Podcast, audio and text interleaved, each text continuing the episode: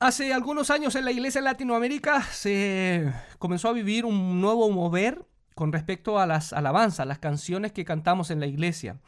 Eh, y surge hace algunos años esta, esta, esto como un, refresh ¿no? de la música que ha terminado, bueno, que comenzó primero con, con, la, con la visión de algunos cantantes, la, imitación ¿no? de, de, cómo cantaban algunos, algunos músicos cristianos eh, eh, y que vinieron, bueno, algunos como Don Moen, Marco Gui, Danilo Montero, em, eh, Marco Barrientos, ahora con todo el, mover de Hilson, y, que de alguna manera, claro, ha refrescado el tema de las alabanzas. Y, hay un versículo, recuerdo, cuando, cuando yo leí uno de los libros que hablaba sobre el tema, que decía que, que fundaba toda esta experiencia, que era el texto del Salmo 22, cuando dice, Dios habita en las alabanzas de su pueblo.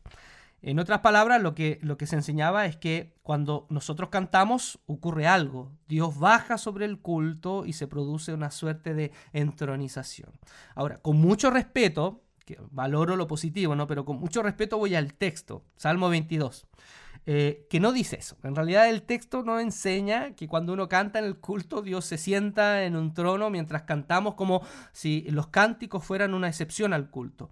Por ejemplo, el texto en el original sonaría más o menos así. Dice, Señor, a ti clamo día y noche, porque el, que, escribe está en una suerte de dolor profundo y necesita donde arraigarse. Y él dice, clamo a ti de día y de noche y no responde. Pero tú, Tú estás en el santuario, es decir, en el tabernáculo, en la tienda. Tú estás en el santuario entronizado, sentado sobre las alabanzas de Israel.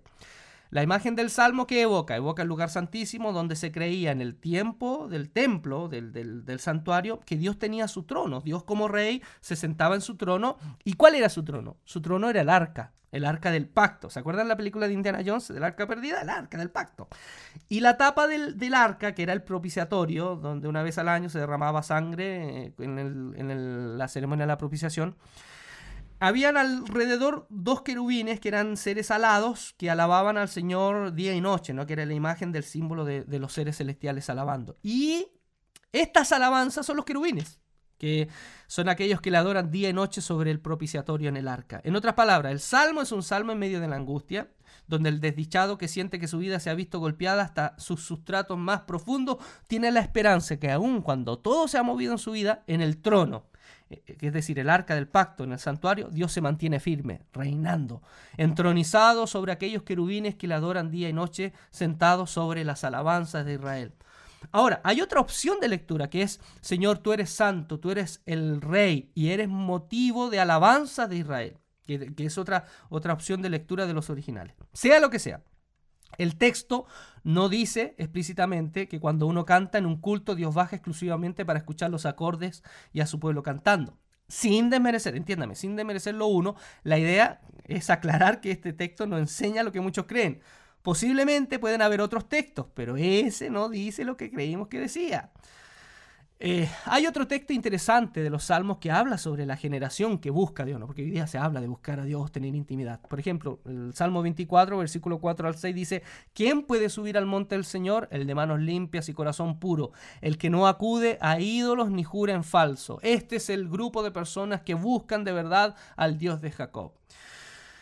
Este era un salmo de peregrinación al templo y no sé si se acuerdan, pero esto hace recordar también una de las bienaventuranzas cuando el Señor dice, bienaventurados los de limpio corazón porque ellos verán a Dios. Y después dice, bienaventurados los misericordiosos porque ellos recibirán misericordia. El salmo alude al centro último de las motivaciones y las acciones concretas. Los que buscan a Dios son los que tienen conciencia limpia y manos limpias. ¿Qué significa eso? En otras palabras, es saber que tus manos no están manchadas por ejemplo, David no pudo construir el santuario porque para Dios un hombre violento como él no podía construir algo que justamente está para reconciliar y no para promover la ira o el daño a un tercero. Para Jesús, la misericordia y la pureza de corazón son las dos caras de una misma moneda. El misericordioso no es el que tiene lindas intenciones, sino que ayuda de manera concreta las necesidades de otros, movido por las intenciones correctas hacia el otro, el limpio de corazón. Así que el Salmo dice, el que no acude, el que no acude a ídolos sino jura en falso. Muchos proponen que esta cláusula está dentro del marco legal. Jurar en falso es el acto de dar un falso testimonio contra alguien en un juicio. Para resumir, buscar a Dios para estos textos no es la contemplación pasiva de alguien que vive levantando sus manos y viviendo una piedad íntima, que no quiero desmerecer, pero veamos el texto. Buscar a Dios, tener intimidad, es vivir relaciones interpersonales basadas en la justicia y en la misericordia.